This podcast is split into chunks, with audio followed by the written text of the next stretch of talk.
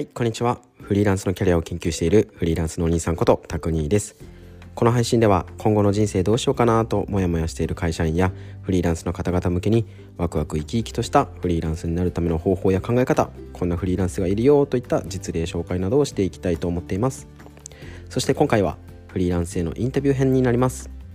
はい、今回はフリーランスインタビューのお仕事編ということでパーソナルトレーナーの直トレさんにパーソナルトレーナーというお仕事について聞いてきました。運動だけでなく様々な面から人の健康を支える彼にパーソナルトレーナーのやりがいや具体的な仕事内容さらに彼が大事にしている考え方などについて聞いてみました。ぜひ聞いてみてください。はい早速なんですが本日のゲストはパーソナルトレーナーの直トレさんです。よろしくお願いします。よろしくお願いします。じゃあ早速なんですが直トレさん自己紹介をお願いしますはい、えーパーソナルトレーナーの直トレと申します。今日はよろしくお願いします。えー今は日本でですね、レンタルジムで、えーパーソナルトレーニングの指導であったり、オンラインを通じて、えーお客様の健康管理などを行っています。今日は、えー、高兄さんよろしくお願いします。はい、ありがとうございます。じゃあ、ここからですね、直トレさんに、今日はパーソナルトレーナーってどんな仕事ですかっていうところをですね、いろいろ詳しく聞いていこうと思ってまして、まあ、その仕事、はいどんな仕事みたいな話から、どうやってそのパーソナルトレーナーってなれるのとか、そういったことをですね、いろいろ聞いていきたいなと思っています。はいよろしくお願いします。お願いします。はい。ではですね、まあ結構ですね、パーソナルトレーナーって言われて最近だと、まあどんな仕事か想像つく方も多いかなとは思うんですが、改めてちょっと直トレさん的にまず、パーソナルトレーナーってどんなお仕事でしょうかという質問が一つ目です。お願いします。はい。えっと、僕が考えるパーソナルトレーナーって多分皆さんがイメージする今のこうだいぶフィットネスが流行ったので今のイメージだとムキムキマッチョカリカリみたいな イメージだと思うんですけど僕がイメージするパーソナルトレーナーはこう自分の体が出来上がるっていうよりかは人の健康をサポートできるそれが、えー食事運動あとは精神っていう3つの部分でサポートすることができるのがパーソナルトレーナーではないかなと思っています。うんうんうん。そうか、確かに筋トレをね、トレーニングを見守ってくれる、教えてくれる人みたいなイメージが結構強いと思うんですけど、はい、そうじゃなくってことですね。そうですねもっと深い部分でもつながれるお仕事かなと思っています。うん、確かにその食事と精神、あの運動だけじゃなくてそ食事と精神もセットでトレーナーであると。はいじゃあ、なおさんはそういうこうパーソナルトレーナーって観点で、まあ、具体的に今までどんな仕事をフリーランスとしてされてるんでしょうか？そうですね、えーっと、まあ、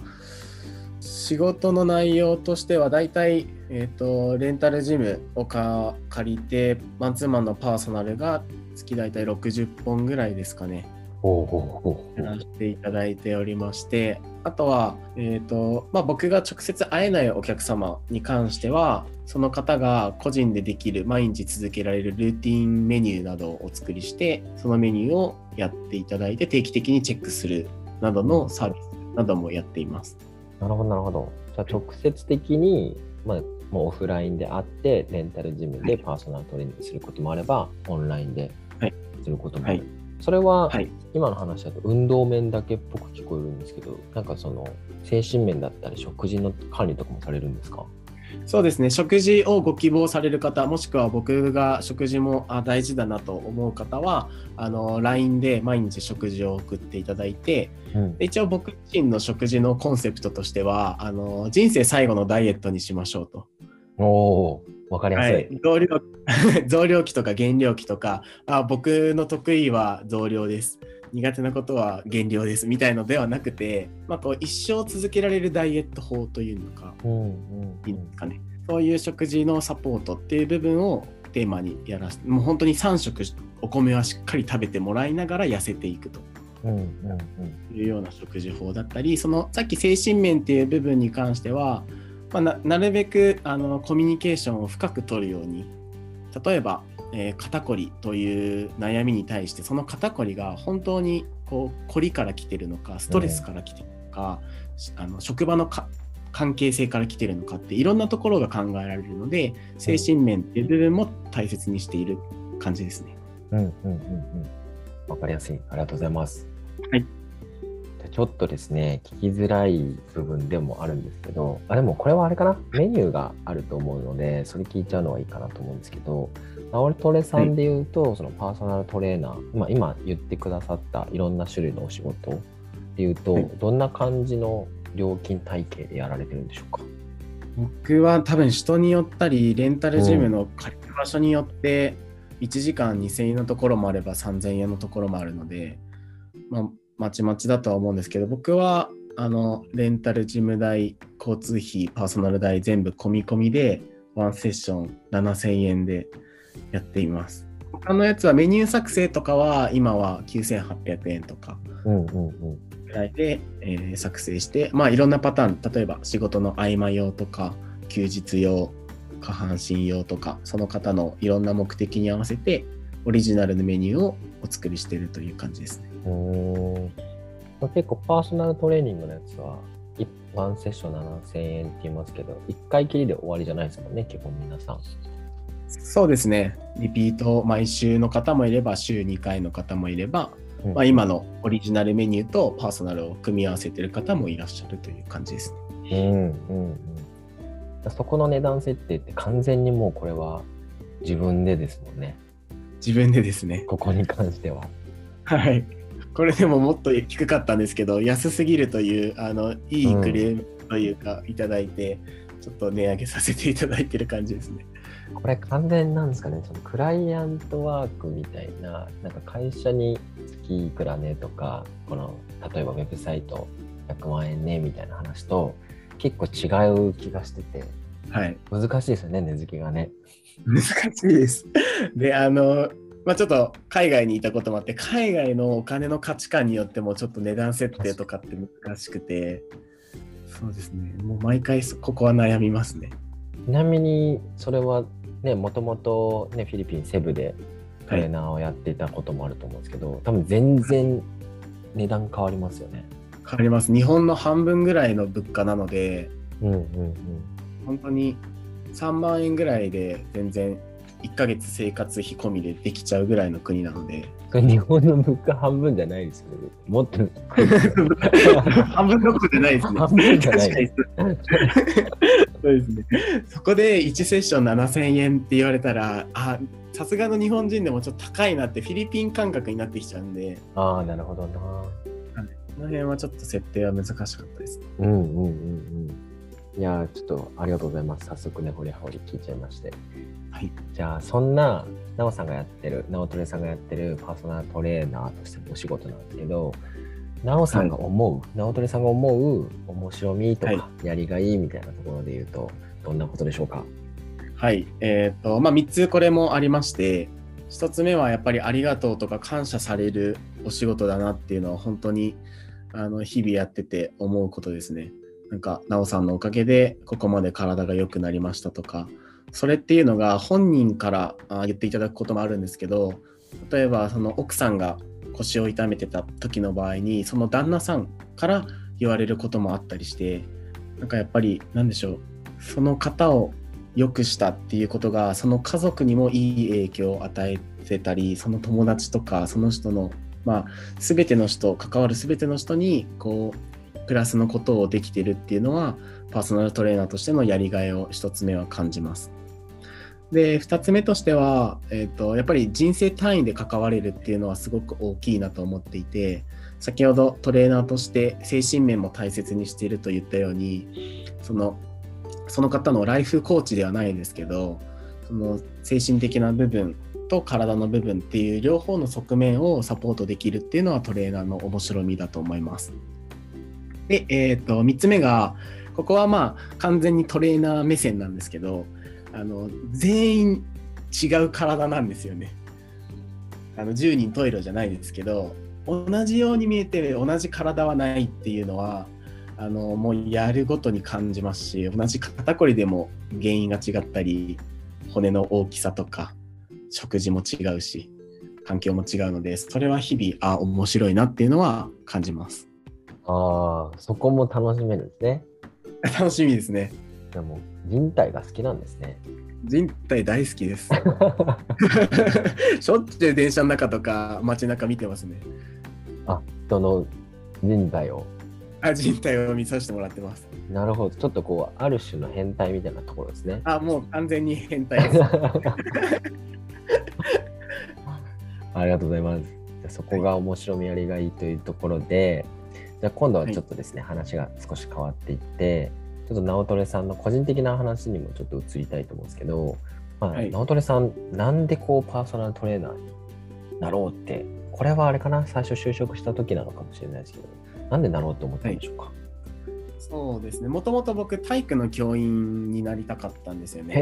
え。ででそこにトレーナーっていう考えが出てきたのが僕が高校野球をやってる最中にあの外部パーソナルあ外部トレーナーさんが来てくださっていてで僕身長小さいんですけど体重もすごいガリガリでそのトレーナーさんのおかげで怪我もあんまりしなかったし体重も1 0キロぐらい増えたんですよ。ってなった時にもともとそういうふうに人に何かを教えるとかっていうのは好きだったんですけどこれだけなんかこう人の体を変えることができるんだっていうのがすごい面白くて、はい、指導することとそういう体のことっていうのはなんかこうパーソナルトレーナー面白いなっていうのが選んだきっかけですね。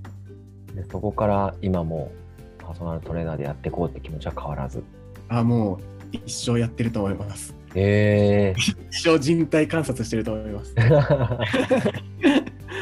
じゃあ結構なんか転職的な感じですね。転職？うん。あそうですね。ありがたいことに。うん。じゃあちょっとこう毛色の違うまた質問に変わっちゃうんですけど、そんなこうパーソナルトレーナーでのお仕事なんですけど、はい仕事の獲得の仕方というか、まあだからお客さんの集め方みたいな話になるかなと思うんですけど、はいなんか直トレさんはどうやってお客さん集めてるんでしょうか？僕自身あ、えっと、獲得してる方法ですか？そうです、そうです。獲得方法としてはもう完全に口コミ紹介っていうところがもう9割ぐらいで今のうん仕事を受けてるのももう紹介でしか受けてない形なんですね。うんうんなので、まあ獲得方法はまずは体験していただくトレーナーの仕事って数値化できるものではなかなかないのうん。で、その人に受けてもらってよかったというふうに感じてもらうところが一つの勝負どころだと思うんですけどそこで体感してもらってよかったと実感してもらってリピートしてもらってそれをさらに広めてもらうっていうのが獲得の流れになっている感じです。うん、なんか最初のその知ってもらうみたいなところで言うと今は結構もう口コミですね。今は口です。知ってもらった後にこうリピートはまたね話違うと思うんですけどなんかそのリピートしてもらうためにみたいなところで多分たくさん工夫があるとは思うんですけど直人さんはなんかどんな、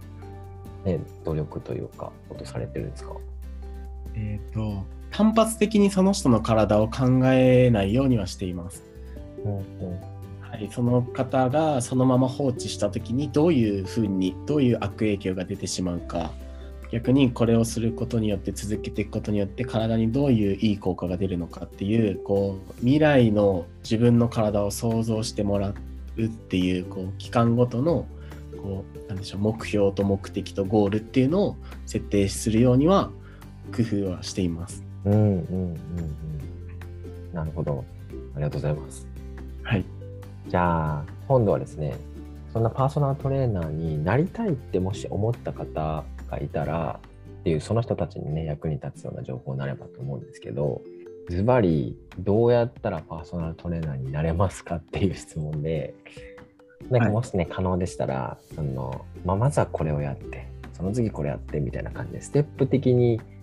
なおさん的にお伝えできればお願いしたいんですがいかがでしょはい。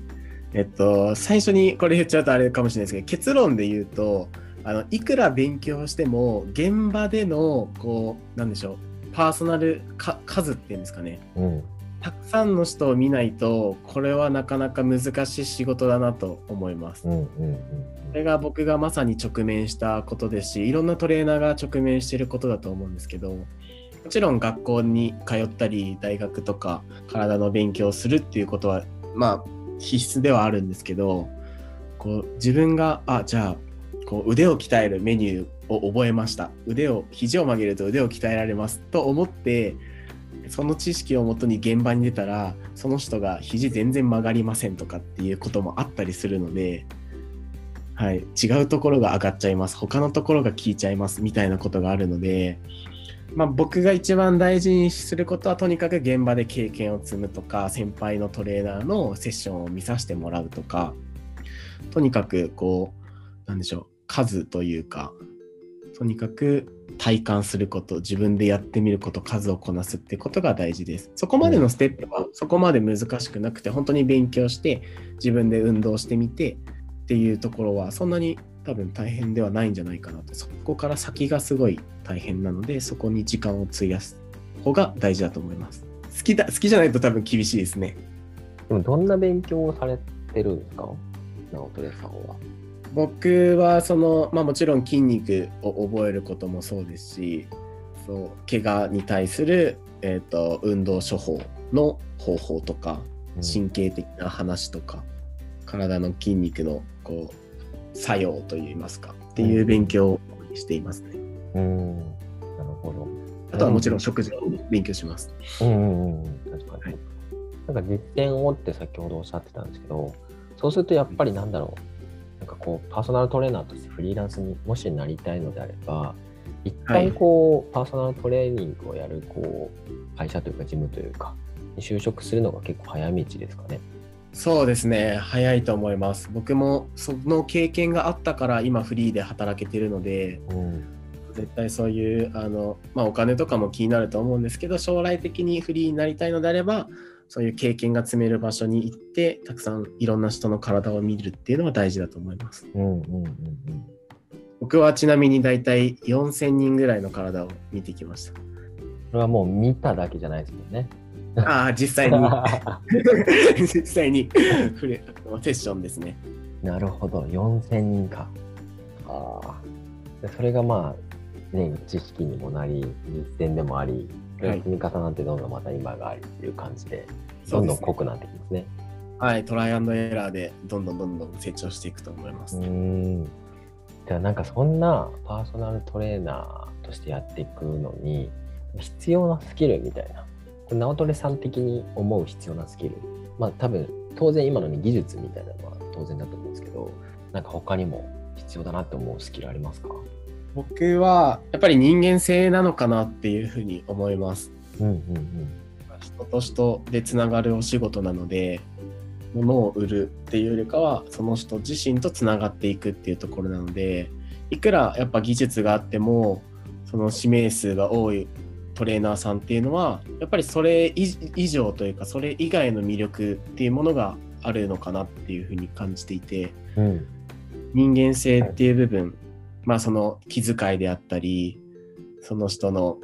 実はこんなことにも悩んでましたみたいな真相欲求を深掘りできる能力であったり人の話を聞ける能力っていう部分が多分必要なスキルだと僕は思います。ありがとうございます。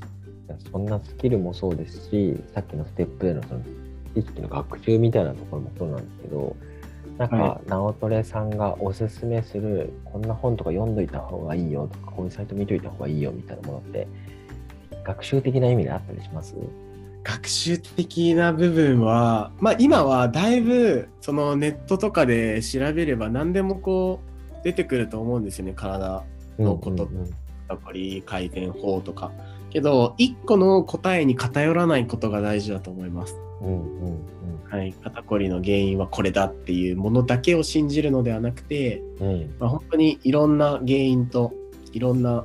論文とかがあるので、こう、なんだろう、すいません、ちょっと答えにはならないかもしれないですけど、まあ、まず一つの本を読んで、次にまた同じような本を読んでっていう、どんどんどんどん一冊ずつ、僕も未だにずっと勉強してますし、多分トレーナー辞めない限りずっと勉強し続けると思うんですけど、うんうん。なんか一個に偏らずに、それのここを使いつつ、他のこの本のここの技術を使いつつみたいな、うんうん。自分なりのオリジナルを作っていけたらいいんじゃないかなって思います。なるほど。はいで。逆にやっぱりその、この本を読んどけみたいなものを言わない方がいいんですよね。そうかもしんないですね。それだけになっちゃうんで、うんうんうんうん。何でもいいと思う。います。多角的にいろんな本を読みながら、知識ながら、試しながらはいってことですね。そうですね。ありがとうございます。じゃあ、最後に、えーはいパーソナルトレーナーとして、フリーランスみたいなことを目指す方にはい。向けてっていう感じでいいかなと思うんですけど、そんな方々向けにメッセージをぜひお願いいたします。はい。えー実際僕がフリーランスのパーソナルトレーナーになって感じることとしては本当にこう人から感謝されたり求められるっていうことをとても感じるあのお仕事になるんじゃないかなと思います。うんやっぱりフィットネスクラブで働いてたらたまたま出会ってたまたまそこで教えるだけっていうことが結構多かったりするんですけどフリーになると僕を求めてあの来てくれる人だったりっていうのがすごく増えるしうんその方と生涯を通じてつながることができるのでぜひぜひあのフリーのパーソナルトレーナーとして、まあ、さっき言ったようにただの運動指導ではなくて人と人と深い部分でつながってほしいなというふうに思います。たくさん勉強してください。ありがとうございます。はい。ありがとうございます。はい。ということでですね、本日はですね、パーソナルトレーナーについて、直トレさんにですね、たくさんご質問をさせていただきました。ということで、はい本日のゲストは、パーソナルトレーナーの直トレさんでした。今日はありがとうございました。ありはい、ありがとうございました。がとうございます。はい、いかがだったでしょうか以上、直トレさんが語るパーソナルトレーナーとはでした。少しでも参考になると嬉しいです。聞いてくださりありがとうございました。それでは皆さんもワクワクしたトイロな一日を過ごせますように。